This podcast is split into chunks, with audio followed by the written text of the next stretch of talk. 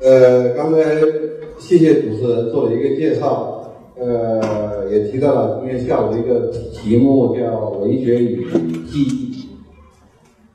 就是记忆这个事情，是我们呃人作为一种生命的一个很重要的特征。因为人和动物的区别在哪儿呢？呃，我们以前的文。文化前辈有各种各样的说法。马克思主义认为，人之所以成为人，是呃人会劳动。基督教认为，人之之所以成为人，是人有灵魂。还有一些启蒙主义者认为，呃，人之所以成为人，是因为人有理性。比方说。笛卡尔说的“我思故我在”等等，那么这些说法都有各自的道理。在这些中间，我们可以看到贯穿灵魂、理性、劳动或者文明、文化等等中各个范畴的中间有一个共同的一个呃东西，这个东西就是人，其实。在很大的程度上，我们赖以存在的一个生生命最重要的一个功能，就是我们能够记忆。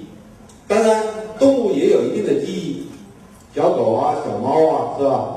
一个狗，你打它一下，在一定的时间段，它看到你，它可能有畏惧，这就是它有记忆。那么，其他动物也是这样，但是人的记忆的功能要强大的多。因为人发明了语言、文字，包括文学，实现了我们对我们的个体的生命和群体的生命，对我们以前的各种各样的生存的经验，一个强大的信息的储存、提取这样的一个强大的功能。如果没有记忆，我们不可以想象，我们怎么还可以？比方说有教育，是吧？有我们的华工大，有我们在座的各位学子，我们坐在这里干嘛？呃，呃，如果没有记忆，我们的文学根本就不堪起，因为每一个作家。虽然说我们作家有很重要的一个能力，就是想象能力，但是哪怕是想象能力，也是根据我们的记忆来展开的，来再造的。呃，前两天我碰到一个新加坡人，他说他的朋友，呃，都是从广东这里移民到新加坡去的，他说很奇怪。他说我在梦中梦到的法国人人也好，英国人也好，都是讲广东话的。就是说你在梦里可以想象，但是你你的想象总是把你的记忆的材料再重新给组织。呃，你想象的法国人和你的英国人，当一个人他这个想象者他不懂法文和英文的时候，他总是用他的母语来。作为他的想象中间的人物的语言，所以说，呃，当我们判断一些事物的时候，我们就会经常发现，我们人类的记忆功能是何其强大。比方说，我们到国外一看，中国人最大的特点就在唐人街里面，唐人街里面最大的特点就是在的各种各样的中国餐馆。有时候我们出国了，我们的服装变了。我们的口语变了，我们的观念也变了，但是我们肠胃的记忆何其强大！到了吃饭的时候，大家还是念念不舍的，是吧？孜孜以求的可能是中国菜，让他吃法国人的奶酪啊，那种半生不熟的牛排，很多中国人，包括很多叫做。呃，那种香蕉人是吧？就是，呃，已经，嗯，白皮黄心的那种，嗯，或者是黄皮白心的香蕉人，吃起中国的这个姜葱河蟹啊，吃起我们广东的这个河粉，嗯，哎，还是津津有味。这种记忆如此之强大，凡是一个华人，在他的童年、他的少年，在他的这个家乡生活过的人，他这种肠胃记忆，甚至就是贯穿到一生，甚至到越到老的时候，这种记忆才越强大。年轻的人还好适应，吃一点西餐，对付的对付的过去。很多老华人，你去了解，他越到年纪大的时候，他童年记忆就越越越越越在他的这种意识活动中间越强烈。还有我们，比方说现在呃呃前不久有一个很争议的问题，就是唱红歌，是吧？很多地方唱红歌，就是在五十年代、六十年代、七十年代的一些歌曲。呃，于是很多知识分子就呃转入了一种争论，说这有些红歌唱的有问题，他是不是要为文革招魂？是不是一种旧的思潮的这个呃复辟等等？其实有时候我们换一个角度看，这个问题根本不值得大惊小小怪。我们的上了一点年纪的人，像我这个啊，在文革时期，在红色年代度过了我青少年时期的人，我不唱那个歌，我还真没歌可唱。你现在要现在的五六十岁的老大娘、老大爷。唱周杰伦，那是不可能的，是不是？他唱那个红歌，只是对他青春的一种记忆，根本不意味着有多少意识形态的阴谋在里面，是吧？很多人对文革深恶痛绝的人，他同样的一开口，情不自禁的还是那些老歌，这就是一种一种对声音的记忆。和很多当事人他们青春的经验，包括他们当时谈情呃说爱的经验，他紧密的搅合在一块儿。所以说，在一定的情境下，他情不自禁的会对每某些乐曲感觉到啊有一种冲动，甚至影响他的血压、他的心跳、他的呼吸。这是一个非常啊。呃，自然的一个心理，或者是乃至生理的一个过程。我们如果把眼光放得更开一点的话，比方说，我们说人为什么有道德？如果是个西方人，他经常会觉得啊，上帝不容许我干这些坏事，对吧？My God，讲到上帝的时候。他就有一种自我行为的约束，但是这种约束一定来自他对上帝的记忆，对宗教的西方的基督教或者是伊斯兰教某些教义、某些图像的记忆。比方说，我们在西方的教堂里面去看，经常可以看到那种特别恐怖的关于地狱的描画。就是说，人干了坏事，你死了以后，你到那种地方去，那个比我们那个啊渣滓洞集中营是吧，白公馆集中营那里面恐怖百倍，锯子锯啊，叉子叉啊，刀斧砍，非常恐怖的那种图景。如果我们去这些地方去参观的话，那些地方为什么画这么这么多恐怖的画面？制造记忆，所以受过宗教的，比方说基督教的这种熏陶的、洗礼的、这样教育的、影响的这些人，他的那种记忆进入到潜意识里面，他可能对他今后的行为产生约束。在我们中国啊，特别是在中国的汉族的地区，我们的宗教感是比较薄弱的。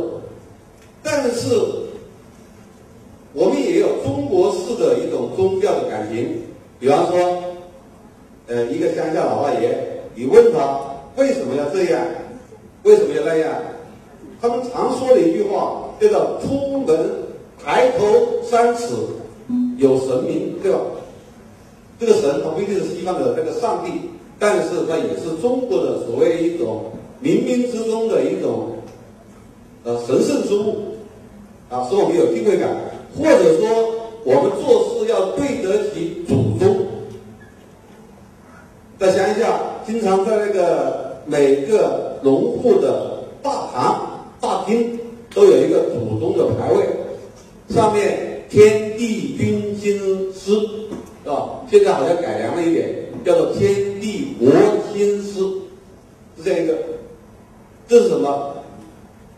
为什么把那些祖宗牌位都要保存在那儿？为什么的每年有那么多仪式来？啊，祭祀这些这些先人前辈，这也是制造一种记忆，就类似基督教的一种功能，让我们将来在生活中间多一点对自我行为的约束。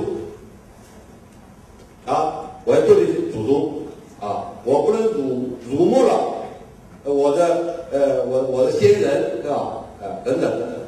这样的一种意思，它其实也是一种记忆，通过这种啊声音、图像、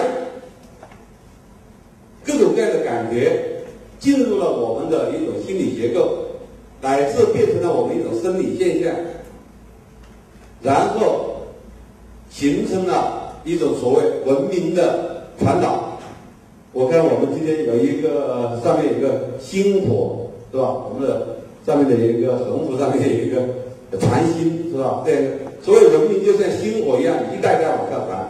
这个传下来的其实很多就是我们的记忆。所以在这个意义上，我们说记忆是我们的文明之根，或者说记忆是我们的人性之血。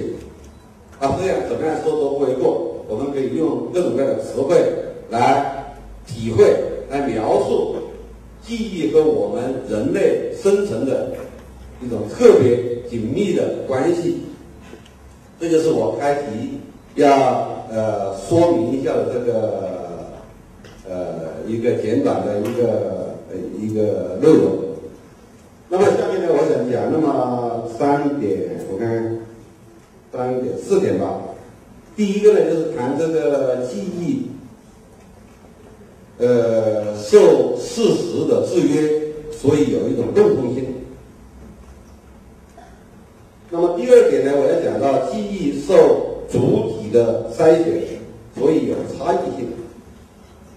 在这个讲这两点之前，我先讲讲一个故事。国外有一个著名的历史学家，他给学生开历史课，第一堂课设计的特别别致。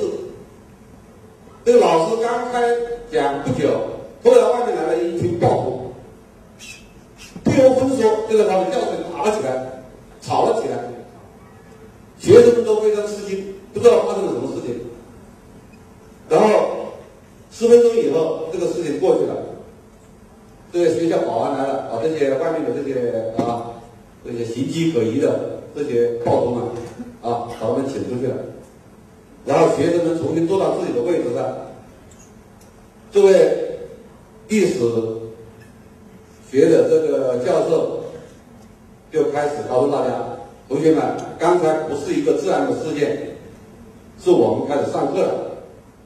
现在请同学们每人拿出笔，拿出纸张，把刚才这一幕前前后后客观的描述下来。谁先动口，谁先动手，谁打了谁，谁为什么打谁，你们把它记录下来。然后下面的二十分钟到三十分钟，每个学生都完成了自己的作作业，交到了老师手上。但是，同学们想象，这一个作业的结果会怎么样？不出所料，全班同学的描述没有一个相同的。有的人说说是 A 先动手，有的人说是 B 先动手，有的人说是谁？呃，C 先动手，有的时候是 D 画了什么，各种各样的记记录，虽然有一定的相似性，但是完全不一样，甚至有截然矛盾的描述。然后这位历史学的老师就告诉同学们，他说：“同学们想一想，你们都是现场的目击者，你们都是亲历者，你们对同一件事情的描述是如此的不一样，你们怎能保证我们对几百年前、几千年前的描述，我们作为非当事者、非亲历者？”非目击者对几百年前、几千年前他们的活动的描述是准确的、是真实的呢？这就是我要告诉你们，历史是什么？历史是一个众说纷纭、纷纭，是吧？哎，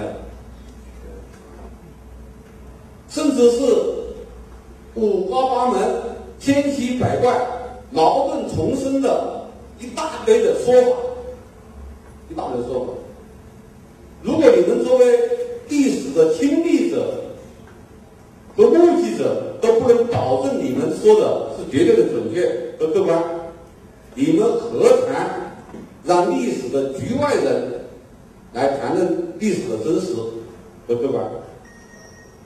这里其实就是一个关于记忆的一个很好的一个实验。我们经常会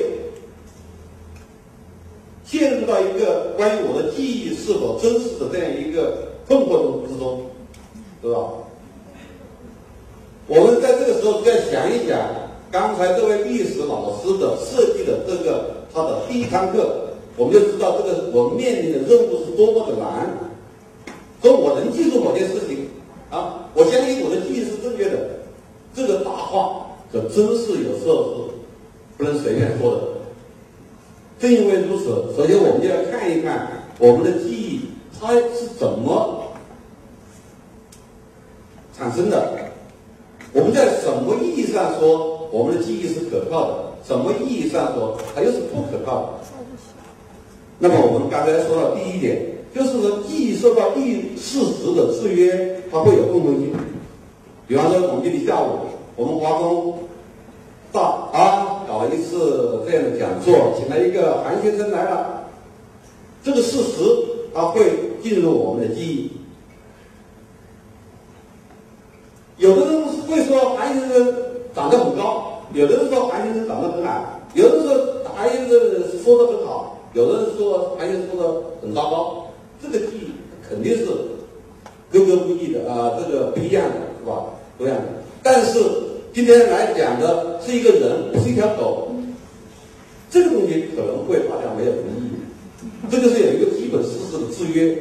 比方说，今天它是在下午发生的，它不是早上发生的，不是半夜里发生的，这个可能大家也会不会有更多的意义，是吧？这就是说，我们在某些基本事实的制约制约之下，我们的记忆是有共同性的，是有共同性的。而不是说完全不搭嘎，完全我可以胡说八道，完全可以指律呃呃指驴为马啊，完全可以呃颠倒黑白呃那个东西，有时候我们是呃呃不可能做到的，是这样。呃，比方说我们中国的呃是清朝以来，我们大概有两百多年的这个呃历史，非常难堪。非常不堪。呃，原来小平同志南巡的时候说说中国人穷了几千年了，啊，现在不改革不行了。小平同志的这个心意是好的，是吧？但是这个说法是有错误的。为什么？因为中国不是说几千年都穷，中国人很多时候是很富的，是吧？唐朝、宋朝我们都是全世界都是很牛的，汉朝我们也不错的，是吧？在那个时候，汉朝、唐朝的时候，欧洲还是一片不毛之地。嗯那美美国那边更更更更没法说，啊，就是我们主要的呃落后也好，啊僵化也好，问题成堆也好，主要是两百多年。但是对这两百多年的历史，它的原因是什么？我们有很多种说法，有很多争议。这个学派这种学派的看法，那个学派有那个看法，啊，这个观点不一样。但是这两百年落后，这个基本事实制约了，我们不可能在这里胡说八道，不能说这两百年我们是是全世界的 number one，啊，我们这个我我我们比比其他呃国家和民族都发展的更好，是吧？这个方面不会有不会有太多的这个差。而且我们因为有这个事实的制约，我们很多的群体，大至民族国家，小至我们的一个学校、一个单位，啊，一社区，我们会出现一些所谓的文化或者文明的特征。比方说，我曾经在国外和一些作家们交流，他们就有一个疑问，说我们到你们中国的书店去看呐。发现你们那个在小说的那个部分，有一种品种特别多，就是官场小说，是吧？官场小说，我们知道同学们看了多少啊？最近好像有又有几本新的特别走红，什么二号首长啊，什么什么乱七八糟，我也看过几本，还从早一些年的什么国画呀，什么什么什么的，后来又出了这个画那个画啊。官场小说现在我们到每个书店的那个畅销柜台，确实可以找到一大片。这很多外国的观察家或者是读者就很纳闷了，这这个这个东西，这这很奇怪，整个政治都在我们那个地方根本就没有这种现象。这个东西是怎么产生？这种文学现象是怎么产生的？也许就和我们的共同的一种生活经验有关系。大家知道，我们中国以前是吧，一个农耕的一个大国，农耕的大国啊。如果说起来就很复杂了。农耕大国它会有一个定居的历史，呃，它有这个家长、家族、家庭稳定的这样的历史，它也会形成一种对。集中的组织劳动力，比方新修水利，比方说进行各种基础设施建设的这样一种功能上的需要。用一个国外的史学家的话来说，就是大河流域文明、大河流域的农耕文明，总是会产生强大的政府。所以中国政府一直很强大，从秦始皇开始，一直往下数，中央政府是。掌控一切，这个特点，同学们如果是呃比较一下游牧民族的，就会觉得这里面有很多的差异。我到过蒙古，不是我们这个内蒙啊，这个外蒙那个首都乌兰巴托的那个那个外蒙古，在他那些地方，你就知道集中的居住是不可能的。一般的牧民，他必须要特别分散，因为集中起来，他的牛羊就没得吃了。大家挤在挤在一块打堆的话，那牛羊都活不好。所以每个牧民就带着自己的牛，带着自己羊，怎么分散的，是吧？找到没人的地方去。那么在那个情况下，集中的这样的一个强强力的一个组织化的一个工作是很难做的。牧民们。逐水草而居，是吧？浪迹天涯，居无定所。这种情况下，你要他服从一个家长式、家长制式的这样一个社会组织，也是很难。我们的欧洲，他们有漫长的游牧的历史，牧民们到了一块儿，谁谁服谁啊？都是一种自由人，是吧？年纪大了不管用，财富大家都没有多少，最后怎么样？打架，打架定输赢，所以说最开始的民主就是一种军事的一种民族，在古希腊时代，然后通过自由的个体产生一种非家族式的一种政治体制，就是古希腊的民主，那种武士的民主制度，一直往下走，所以说。游牧民族和农耕社会的这个不同的历史，决定了我们中国的这样的一个官僚体制、官本位的意识，又后来通过科举制度，使这个官僚体制越来越精致、越来越完善、越来越成熟，到现在，我们这个读书做官论，还是很多父母和家长，又后来通过科举制度。使这个官僚体制越来越精致、越来越完善、越来越成熟，到现在，我们这个读书做官论，还是很多父母和家长根深蒂固的一种思想的意识的残余。现在很多企业招这种高级技工，五千块钱一个月，两万块钱一个月，招不到人呢。很多的中国的父母还是希望自己的孩子读了书以后去奔公务员，哪怕当个科长没多少钱，三四千块钱也觉得很有面子，是吧？你三万块钱当个高级技工，在有些父母看来，你还不如三千块钱当一个当一个科长。这个很多世界上的民族的这种这种家庭文化。这种父母的这个意识真是很有差别。你比方说，在美国，美国的那些家长呢，他真是不是不太挑这个，他觉得孩子们，你当过当一个救救火队员也挺好，你当一个这个这个呃管道工啊，当一个司机都好。问题是你能赚到钱，一定能赚到钱。美国的父母就关心这个，但中国的父母还真是不一样。这个我们到中国的那个看，祖先的牌位上只记录两个东西，一个是你的学历，这个人读不读书，这个你的牌位上，如果你去世了啊，在你的牌位上一定要记录上，这个人读过华南理工大学，这个不要。第二个一定要记录上的当过什么官。你什么银行有多少存款？那个祖宗牌位上不会写的，不会写的，是吧？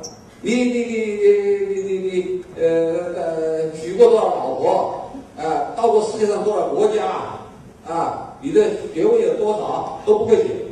那个祖宗牌位上只记录两条：一个你学位最高学历是什么？第二个你最高的官职是什么？乃至我们看到有些牌位上，这个人。当过一个区办工厂的工会的副主席，啊，一个工会小组组长，他都会在牌牌位上记录记载。这个什么？这是中国人的对这一个这个这个呃官的啊，读书做官这两个都齐了啊，读书做官这个这个意识都能记录。所以在这个情况下背景下，我们就可以考可以想到。中国人对官场的那种窥视欲，那种想象力，对吧？那种好奇心，啊，那种津津乐道，它必然会产生一个强大的读者群。这是我们中国人爱看这个官场小说。这官场小说永远是中国的文学创作和生产的一个热点，没办法，这是我们的基本生活经验。基本的历史的这个事实，所制约了我们的一个文化现象，一种文化记忆，也可以说是。啊，在其他地方我不要说的太远，就说香港。哎，我在香港待过一段时间，我就发现香港人和和我们内地还真是很多不一样，对吧？那差别大了去了，很多都不说了。我们说一点简单的，比方说我们内地的很多这种官场戏，什么呃电视连续剧，什么汉武大帝，是吧？呃乾隆，什么这个康熙，什么那些，我们很火爆的这电视连续剧，香港票房很差，香港人不感兴趣，不感兴趣。呃呃，什么那个写孙中山的那种电视连续剧，什么走向共和，是不是？很多人香港人也不感兴趣。这个这个这个文化现象，为什么？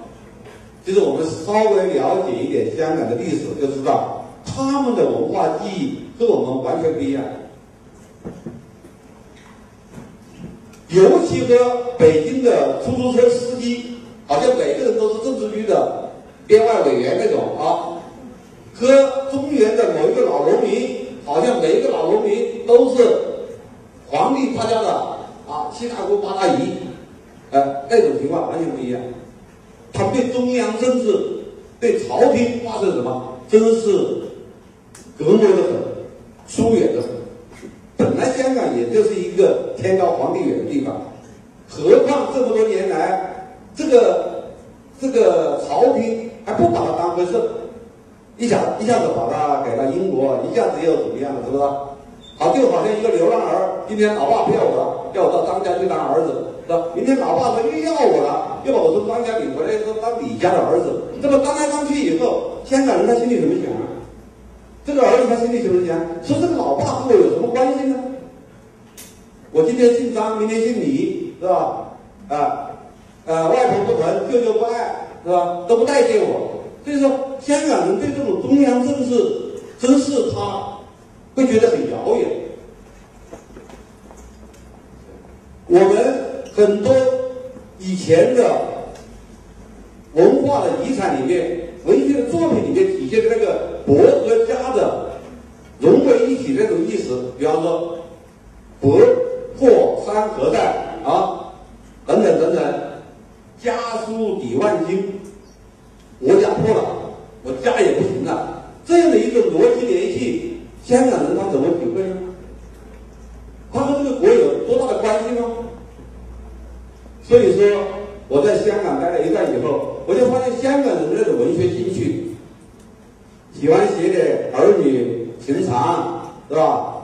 啊，这个这个这个这个商场的这个恩怨，这个东西它就是他的一个自然的一个产生的一种文化记忆。他对这个东西就是有亲切感。他和你们说什么康熙大帝也好，乾隆也好，汉武大帝也好，什么孙中山也好，他真是就觉得非常的遥远。感情上没有呼应，所以说这种我们很多的文学现象，如果我们拉开来看，放在一个历史的长河里面考察的话，就会发现它和每个民族的历史记忆、文化记忆紧密相关。它不是天上随便掉下来的一个东西。当然，在一个群体里面。情况是各种各样，这个是我要说到的第二点。记忆它受主体的筛选，所以有差异性。这个比这个我们经常看到，呃，如果是男女两个婆要离婚，是吧？到吵架，甚至闹上法庭，男的说一通，女的说一通，对同样一件婚姻，啊都可以说痛哭流涕。啊每个人都是一肚子苦水，乃至局外人很难判断谁说的是真的。男说男有理，女说女有理，公说公有冤，呃，婆说婆有仇，是吧？呃，是这样一种情况。我们，呃。很多时候会发现，即便是为了同一件事情，因为我们的欲望不一样，因为我们的利益所在不一样，我们对它产生的印象或者说最初的记忆，会完全是因人而异。前不久手机上有个段子，说很多人读了这个我们的古代文学名著《三国演义》。得出的读后感受，说《三国演义》啊，哦，不是《西游记》，说《西游记》没什么呀，《西游记》就说明了一个道理：凡是有后台的妖怪，你都打不倒；凡是没后台的，全部打打死。这这这是一种说法，是吧？呃，还有人说是这个《西游记》，你看那些天兵天将，他为什么孙悟空一上去把他们全打败了？那么不得不经打呀？因为那天兵天天兵天将都是玉皇大帝的一些雇佣工。为什么孙悟空到那个一路上取经的路上，那那个妖怪那么难打？啊，孙悟空打不过就去求救兵了，搬救兵了。因为那些妖魔鬼怪都是自我创业的，对生命力特别强，所以所以孙悟空对对付不了，是吧？这也是一种读解吧。还有人说《水浒传》有一个一个呃一个书商。把这个《水浒传》换了一个名字，重新包装出版，叫做《一百零五个男人和三个女人的故事》。对吧？嗯，它也是他的一种读解。这个这个书名也也也体现了这个这个书商的对《水浒传》的一个理解。说不定我们很多的读者的理解，对某一本书。对某一个事物的理解和我们大相径庭。我回还呃这个我回忆我小孩的当小孩的时候，我到那个电影院里面看电影，小孩们男孩们最多的就是注意那个电影里面的坏人，出了电影院都是学那个坏人的坏样，对吧？同样一个电影，不管你是什么电影，爱情片也好，革命片也好，是吧？我们学，我们男孩子学出来的全是个坏人的坏样，这也是一种解读呀。就是我们对一个电影的记忆，它是受制于我们每个人的，比方说我们的欲望、我们的利益，还有我们的文化。在这个意义下，我们才能够理解为什么说人文学科。见仁见智的现象是最普遍的。学理工科好啊，我到华南理工科，我觉得这个见到理工科我比较亲切，因为我的孩子问我读什么时候，我说你读理工科吧。他说为什么？我说理工科它好好歹有个道理可讲。啊，一加一等于二，啊，在常规数学层面他不会不会错哪对吧？是吧？当到了高等数学的时候，它有变化。我说一加一不等于二，我说那是在另外一个层面的东西。至少在常规的这一个层次，一加一就等于二嘛。我说文科真是没有这个一加一等于二。一部《红楼梦》，啊，有人说它是阶级斗争的小说，有人说是爱情小说，有人说它是佛家的这个小说，有人说是等等等等这样的小说都有道理。既然是都有道理，这个老师怎么教啊？这个学生怎么学呀？所以说，我说进入文科的学生真是很勇敢，在文科院系当老师也真是很勇敢，因为他是一个有多异性是常态这样一种状况。你怎么说呢？你怎么说服人家？你怎么沟通人家？而这个多异性，在我们的记忆中间，它就是早就存在、普遍的存在。嗯，我刚才说了两公婆的问题，说了这个我们对一些文艺作品的记忆的问题啊，甚至我们大致历史、的历史，比方说殖民主义。我第一次到美国是一九八六年，我看美国很多地方都用那个 colony 这个殖民的这个词，比方说艺术的 colony，或者是。什么建筑家的？他哎，我说这个殖民这个词在我们中国的词典里面可不是一个好词啊！什么殖民主义吗？啊，打砸抢吗？帝国主义来剥削我们吗？侵略我们吗？对吧？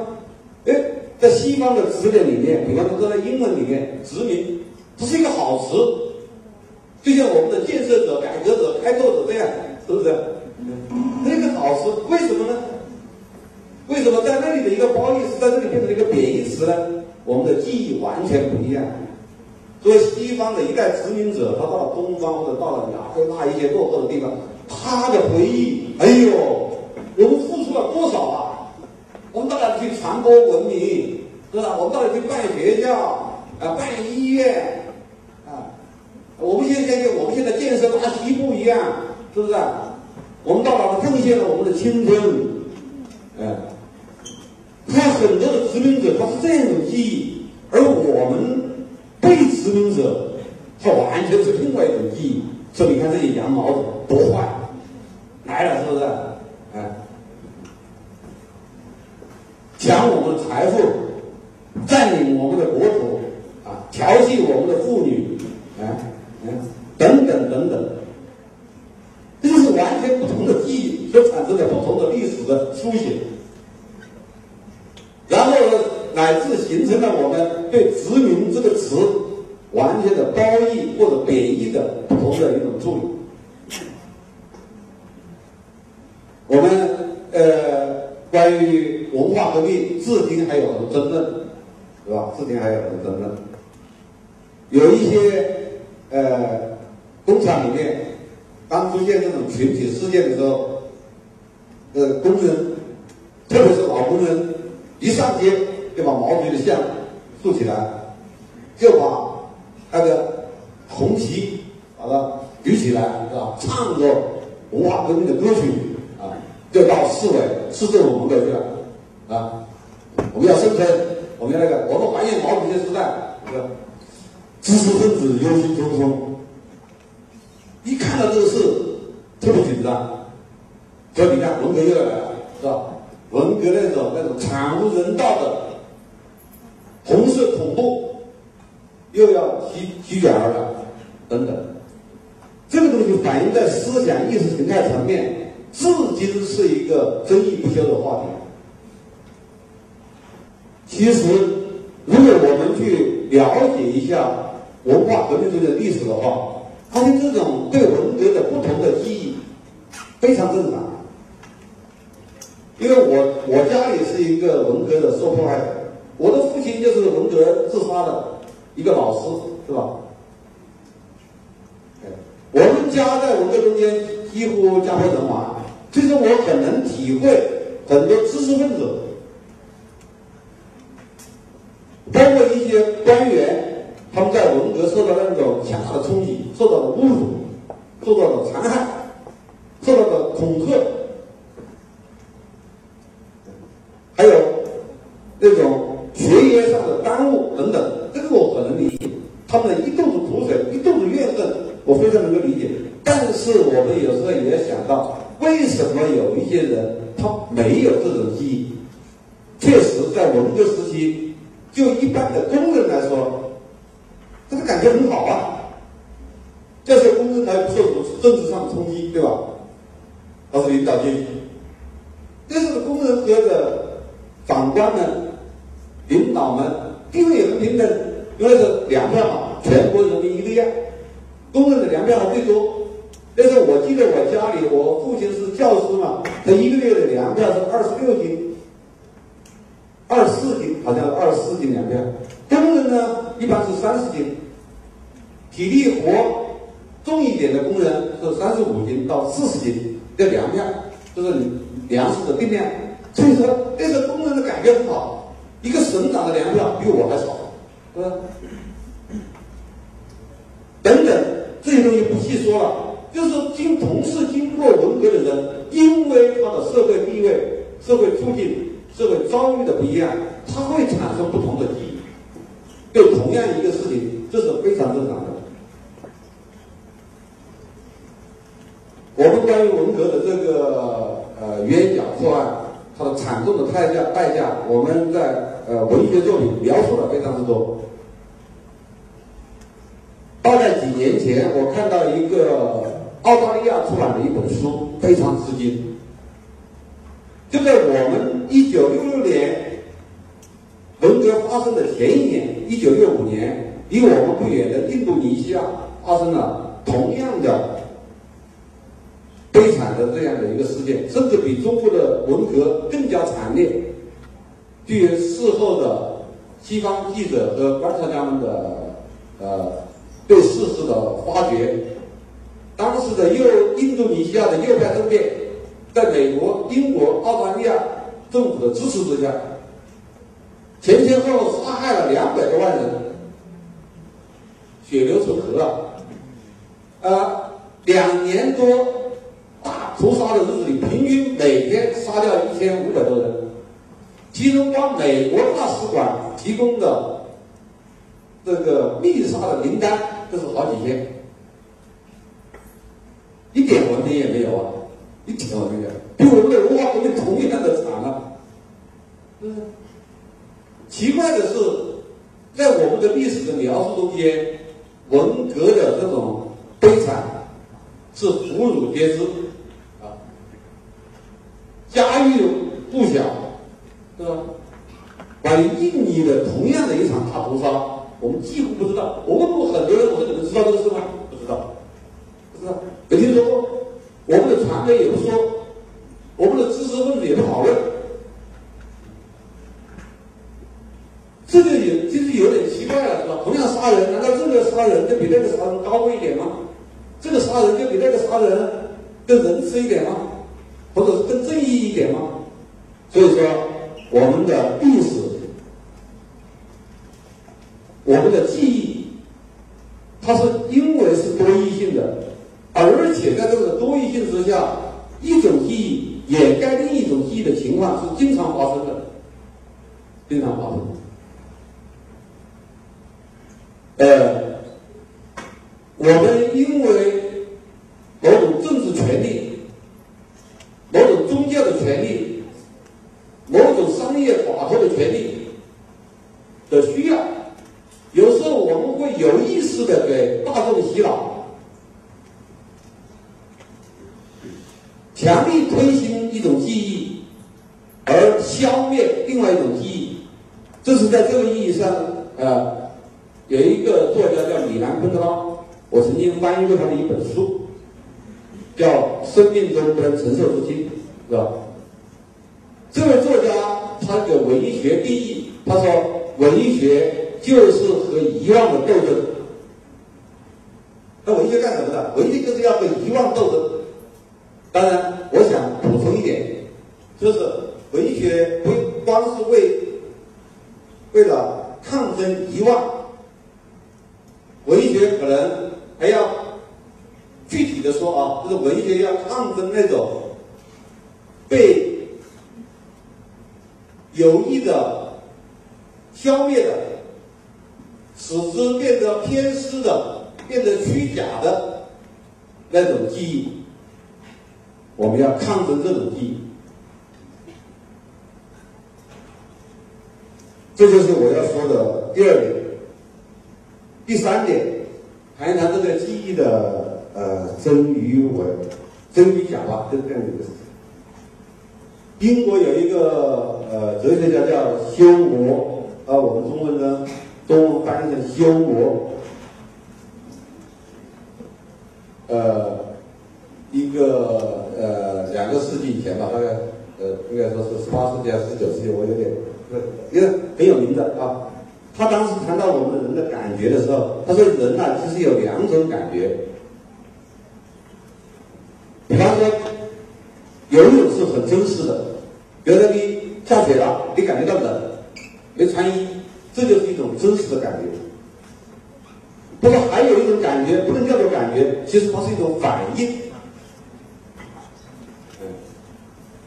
呃，reflection，它是用这个词，reflection 这个反应来。它是制造的一种，比方说，呃，呃，一种一种这种条件反射，或者叫做反射。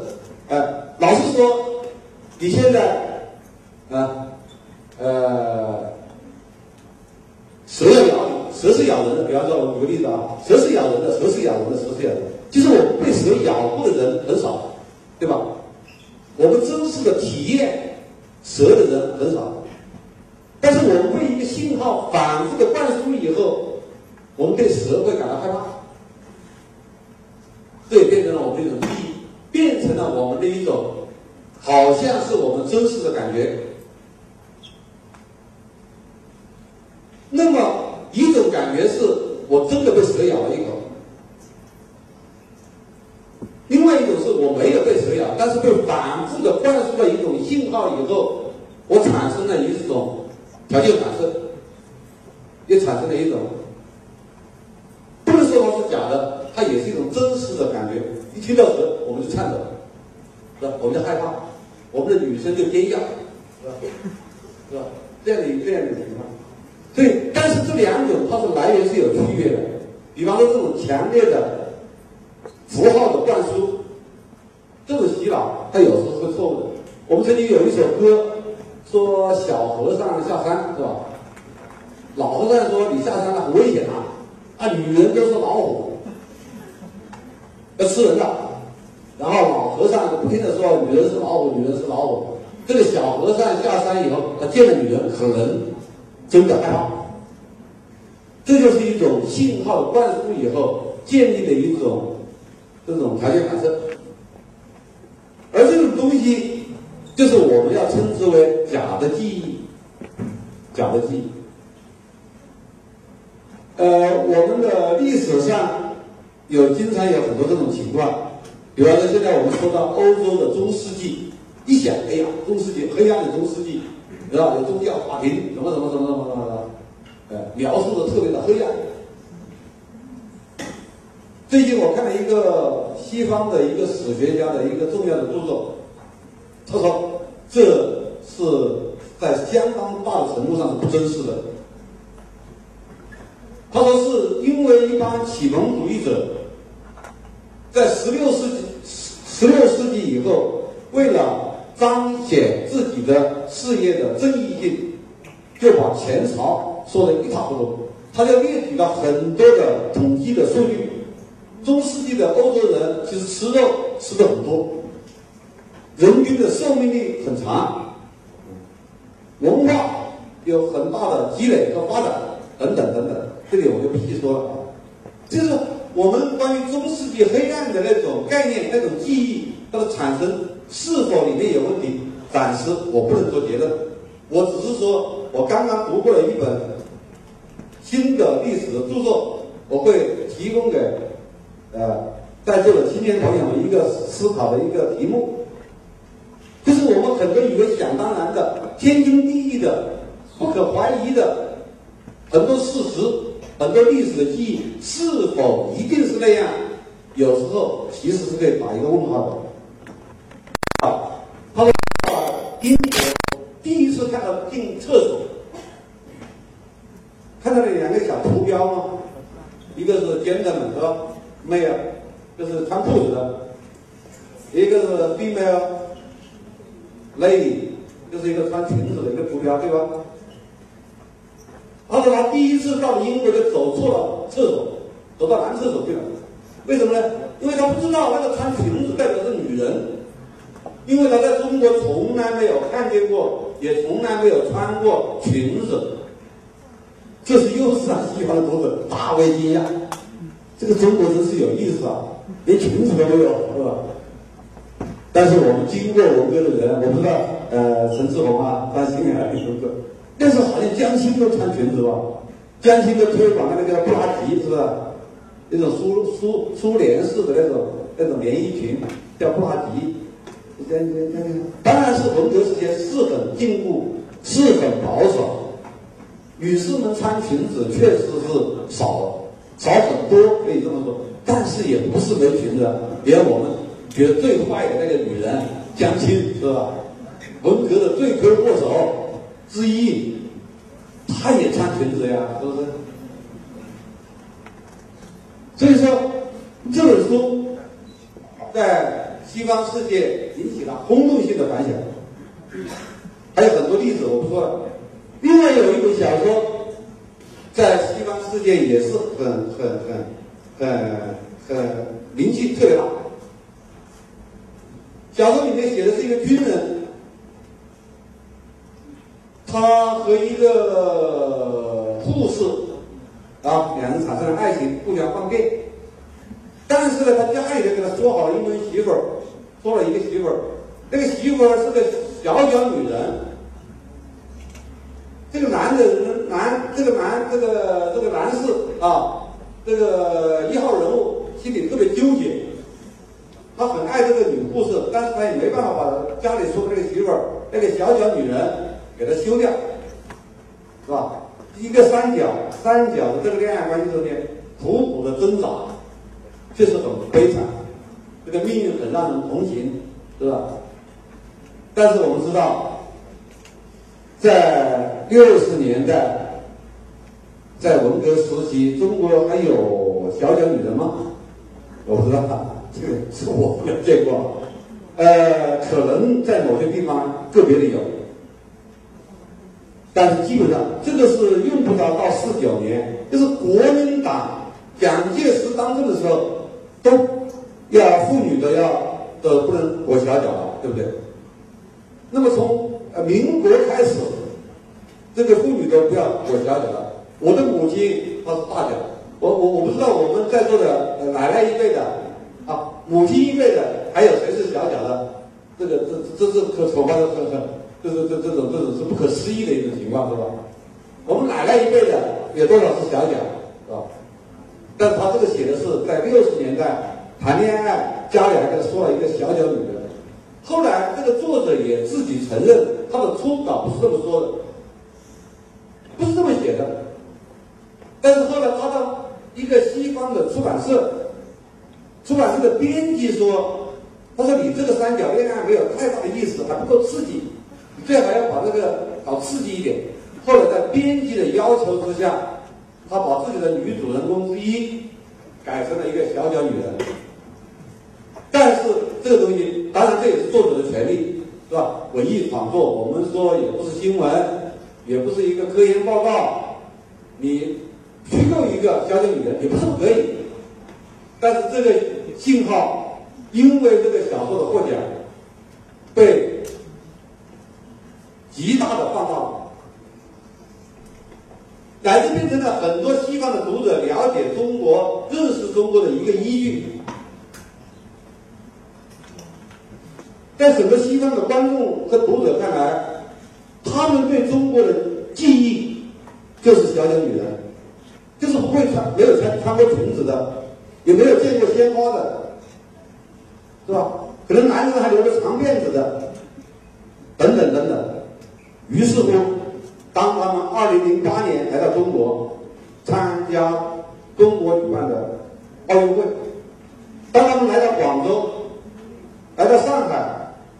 来到北京的时候，哇，这根本不是中国，他完全不承认这是中国。所以说，这里面问题出在哪儿？是中国错了吗？还是西方的读者和观众错了吗？或者说，问一问西方的观众和读者，他们从什么地方开始错起？他们为什么错了？呃，像我们那个呃，介刚才介绍张欣，他啊，我们广州市的作协主席是吧？他写了很多都市的白领的这个小说，这小说很多西方的出版商也好，记者也好，批评家也好，翻译家也好，他们很可能真正是有一个很大的文化障碍。他认为你张欣写的就不是中国。你没有小脚女人，没有长辫子，没有这些东西，啊，你的女人还穿的那么时尚，那能是中国吗？不承认，这里面会有很大的形成很大的障碍。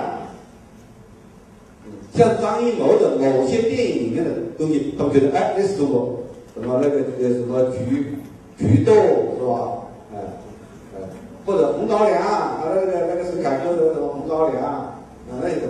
那些东西，哎，可能什么？这这这这就符合他们对中国的文化记忆。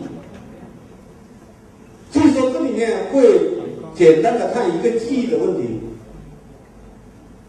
它在我们的文化的建设、文化的传播和全世的文化的交流中间，它会成为一个巨大的一个障碍，甚至说有时候变成一种政治的。定时炸弹。最后一点就是谈到记忆书写者的责任，就是回到我们的关于文学的话题。当然，我们文学，我们每个人都是面对我们自己的记忆开始写作。那么，既然我们知道记忆这个东西它是这么的重要，又知道记忆这个汪洋大海里面有那么多陷阱，哎，有那么多多异性的迷宫。那么，我想在我们下笔的时候，可能有时候需要对自己自己有一点提醒。第一点，提醒我们尊重他人，他人，他人，我们要对自己的记忆后想一想，别人是怎么想的，别人对这个事情是怎么记忆的。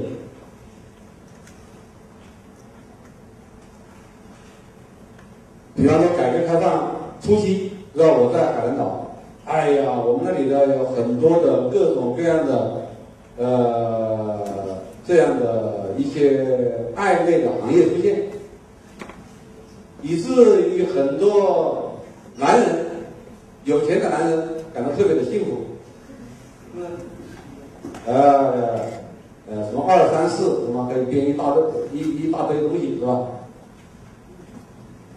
但是在这个时候，其实有另外的更多的，比方说农民工，其实在长期处于一种夫妻两地分居、家庭的破碎，就啊，作为一个男人、女人来说，他们的性的欲望被严重的压抑、被排斥的这样一种状况。所以说，一部分人的幸福是一部分人的不幸。在这个情况下，你怎么样处理？我在海南有一个杂志叫《天涯》杂志，我曾经当过他的社长，当过五年。现在的是一个年轻人当主编，社长也是年轻人。有一次我回到海南岛，我问他，我说：“你们现在杂志的这个来稿情况怎么样？”这个主编就告诉我，他说：“不得了，现在男作者来稿百分之八十的都是写偷情。”女作者来讲，百分之八十的都是写离婚。我不是说偷情和离婚不是生活中间的一个重要的内容，是吧？也不是说偷情和离婚这样的题材啊，在作者的笔下不可能产生伟大的作品，当然会产生伟大作品，是吧？只是说，当百分之八十的人都在写偷情和离婚的时候。呃，这这这这个东西会出现一个问题。一大家知道，要偷情要离婚，它有一个：第一要吃饱饭，第二要有闲心，是不是？当吃不饱饭的那些人，他是不会理这个事的。在我们的社会阶层中间。还有那么多人的生存的问题都没有很好的解决，当他吃饭成问题，看病成问题，孩子上学成问题，对吧？这样的情况下，这样大量的问题被掩盖，进入沉默，啊，被大家遗忘的情况下，好像我们这个社会都是一些吃饱了、有闲心，在偷情和离婚的人这样的活着的时候。这个我们的整个的记忆，我们的社会记忆，我们的对，进而对社会的认识，它会会不会出现极大的偏差？这是要打一个问号。尊重他者，也就是在尊重一种差异，尊重对一件事情我们不同的记忆的方式、形态、结果。不要认为啊，世界上有一种标准的啊普世的放之四海而皆准的这样一种垄断性的记忆，对不对？所以说，我们的有些文化官员经常犯错，是吧？哎，说你把一个改革的厂长写的贪污了啊，嫖娼了，那你不是否定改革？我天哪！那么多厂长啊，为什么一个厂长他就不能贪污呢？就不能嫖娼呢？是吧？说你写了一个这么一个官员这么坏，又是给我们整个社会抹黑，我天哪！这么多官员写一个坏的官员又有什么了不起呢？他本来就是多种多样的嘛，用得着那么大惊小怪吗？很多情况下，我们形成了一种啊，一种垄断性的、一种一种标准化的这样的一种意识形态的这样一种一种一种压抑。前不久，我看了一个一个国外的一个影片，是表现德国纳粹这种这这种这种罪恶的这样一个片子，在国际上报得大名的一个片子，我看了特别不满意，特别不满意。影片中间出现的纳粹完全不是人，就是野兽，是吧？完全是野兽。这个片子好像政治上非常正确，非常正确，啊，批评德国人纳粹嘛。我说这个是完全不尊重德国人，不尊重你的敌人，他有另外一种记忆，有另外一种角度，是吧？就像我们原以前，我们中国也有很多这样的片子，写共产党和国民党打仗，啊，国民党写的是啊。獐头鼠目是吧？鬼鬼祟祟、青面獠牙那种。好，现在这几年好些了。啊，国民党都很很很英俊，很很很很潇洒，呃，很漂亮，是吧？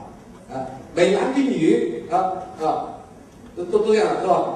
啊，反过来又把我们的其他的另外一种意识形态所打压的内容写的张头鼠目、青面獠牙。我教回答，是不是？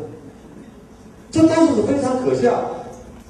每一个人的，不管是拍一个电影还是写一个小说，你要知道，你里面可以有正面人物，有反面人物，但是你一定要尊重你所谓反面人物的他的视角、他的记忆、他的记忆的可能性。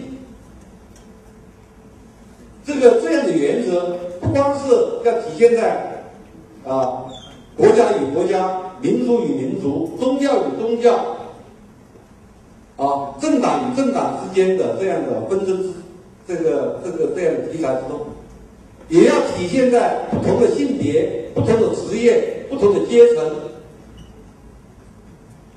不同的年龄之间。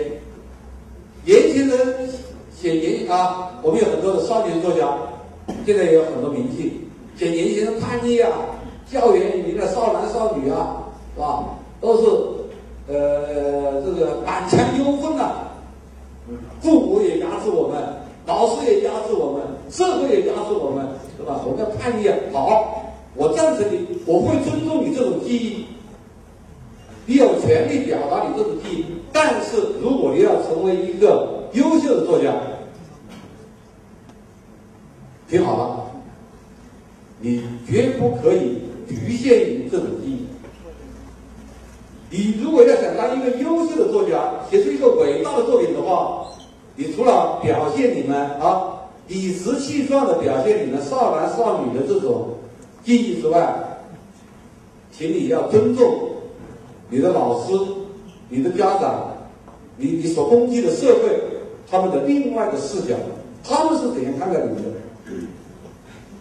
这就是说，我们的记忆要尊重他者，尊重差异的。一个起码的一个要求，一个要求，否则的话，我们的会记忆可能会变成一个非常偏、这个狭隘啊、那个肤浅这样的一个东西。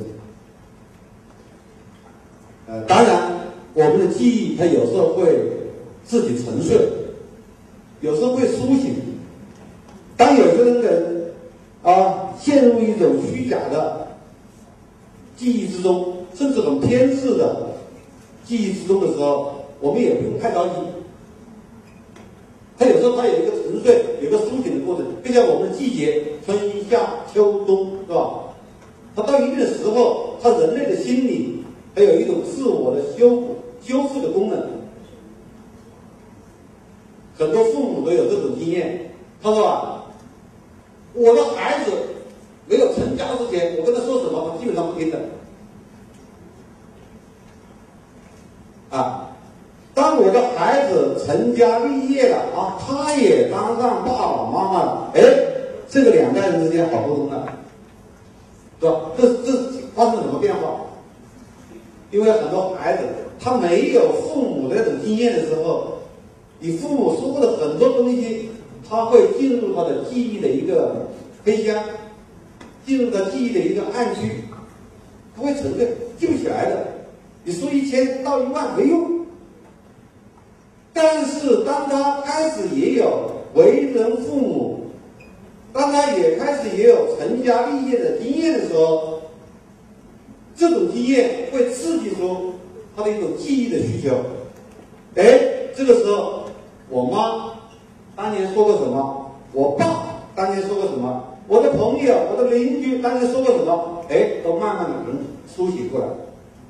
复活了，所以说，我们每个人的记忆，以为自己记住了很多东西，可能不是，可能更多的东西在我们的记忆的沉睡之中。